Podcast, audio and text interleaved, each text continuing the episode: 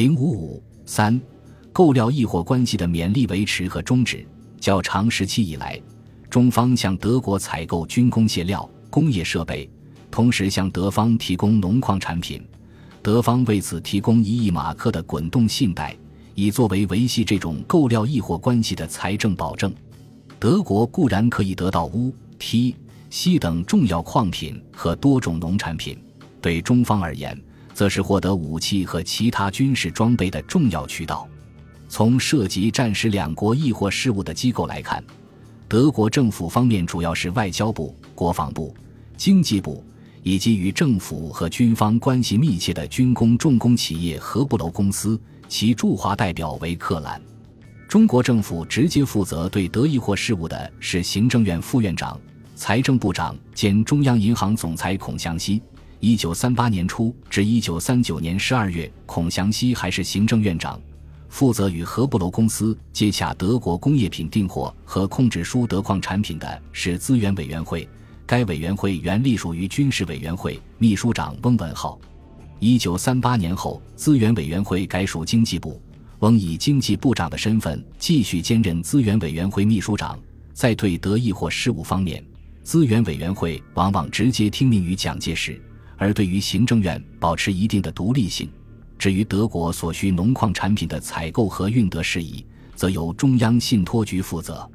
在德国。驻德大使馆亦为推进易货事宜发挥了重要作用，而使馆的商务专员承担着军工品的订货、督运等具体工作。抗战爆发初期，德国政府对军品输华并无限制。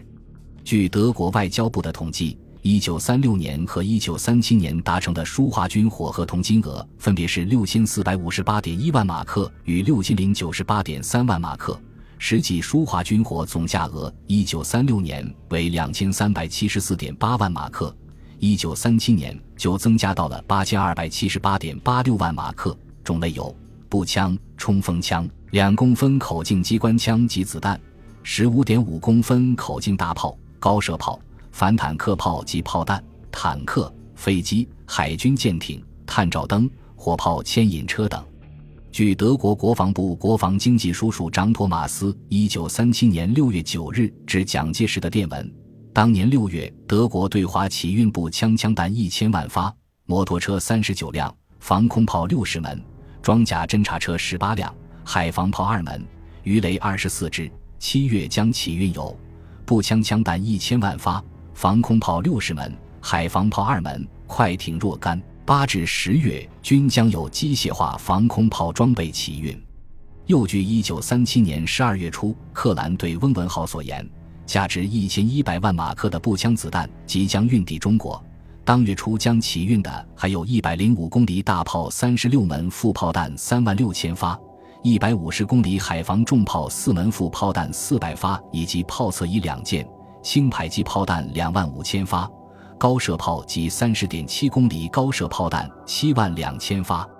探照灯两套，防毒气罩十万具，燃烧弹两万五千枚，十公斤飞机炸弹两万枚，五十公斤飞机炸弹两千五百枚，步枪子弹三千万等，约共值一千九百万马克。十二月十五日起运有三十点七公里高射炮弹五万四千发，三十点七公里防战车炮弹五万发。七十点五公里高射炮二十四门，副炮弹九万两千发，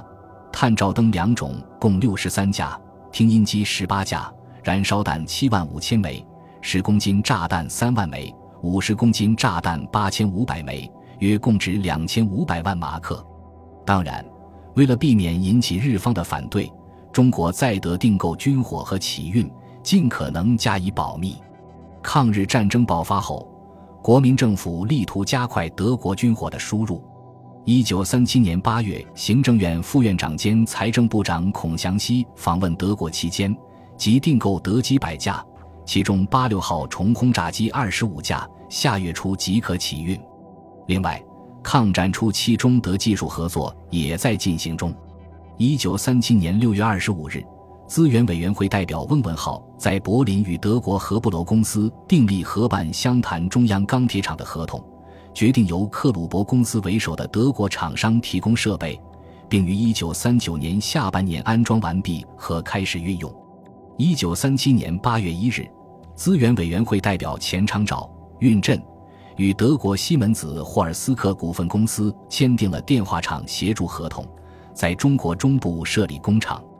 德方提供各项电话器材料、厂房和机器设计、制造、安装，中方派遣工程师和学生。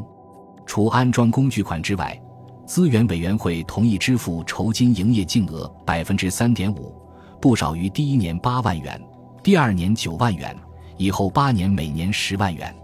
此外，一九三七年由中德双方的技术专家拟定了中德经济合作计划，提出二十年内中德双方交换货物至少达九亿五千万瑞士金法郎。德方要求中国提供的有锑、钨、金。银、铝、锡、锌、铜、锰铁和生铁、铜油、丝、茶、大豆，其他，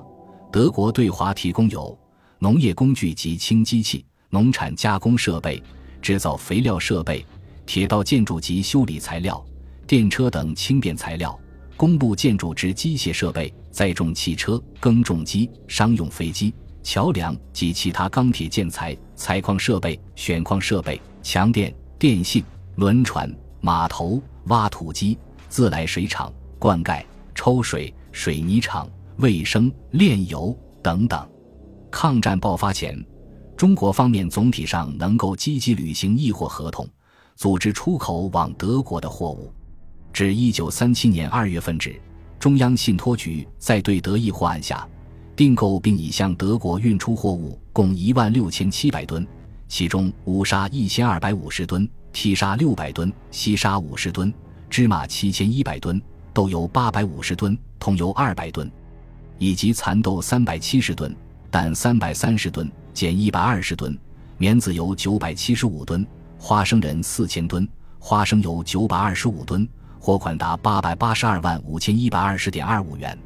代运德国的货物有乌沙一千二百五十吨，西沙一百一十吨。花生九千五百吨，花生油六千四百三十吨，芝麻六千三百五十吨，桐油四百吨，棉籽油两千四百五十吨，蛋七十吨，蚕茧七十吨，猪油四百五十吨，共约两万七千零八十吨，一银一百六十一万九千八百四十五点五五元。抗战爆发后，中方加速运送货品往德国，至一九三七年十月止。中央信托局订购舒德农矿品货价共四千零七十四万余元，其中业已运往德国的部分为两千八百八十六万余元。到次年一月，尽管受战事影响，采办货物已经比较困难，中央信托局仍然订购了运德农矿品约六百五十余万元。不过，中方已经感觉到德方态度的变化，在运输。价格等问题上种种挑剔，为难中方。在处理相关交涉时，中方不同机构之间也会出现分歧。一九三八年六月，掌管乌沙产销大权的资源委员会决定，乌沙售价改国币定价为英镑标准，若以国币偿付货款，需以市面汇率折算。由于法币汇价的下跌，按照这一折算办法，乌沙报价增加不少，引起德方不满。而负责购运输德货物的中央信托局，则以财政部关于所有运德货物均以国币购买，再以中央银行汇率折合的规定，向资源委员会提出异议。当时，如中央信托局理事孔令侃曾指出，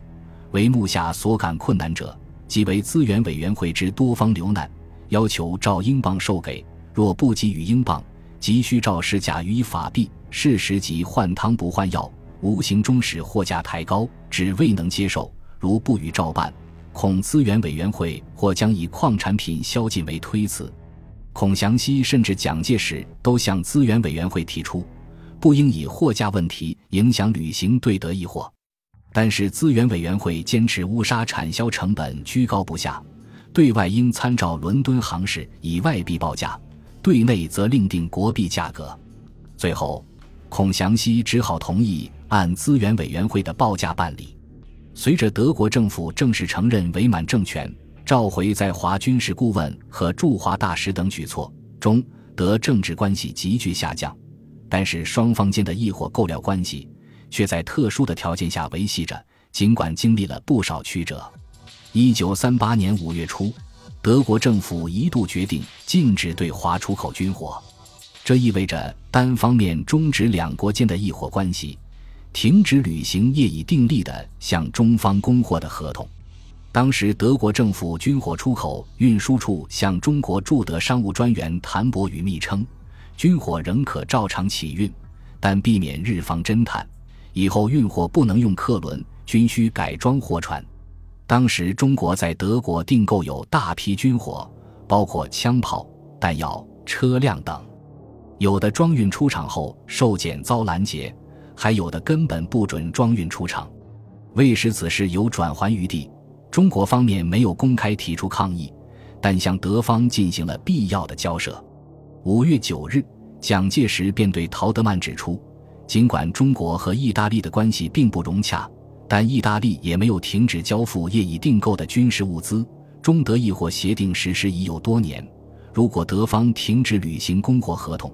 而其他国家仍然继续向中国供应军火，将引起中国人民极大的不满。中德关系将受到严重影响。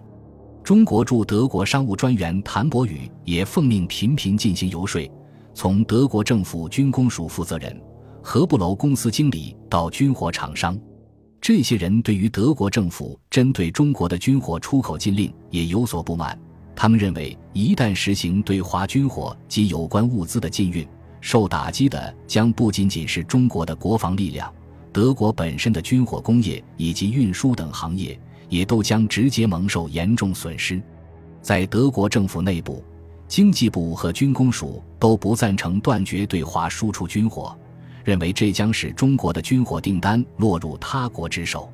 何布楼、克鲁伯等大公司厂商的代表数度出面，要求德国政府允许继续按已订立的合同向中国交付武器和其他军用物资。否则，各厂商将难以承受因违反合同造成的经济损失。本集播放完毕，感谢您的收听，喜欢请订阅加关注，主页有更多精彩内容。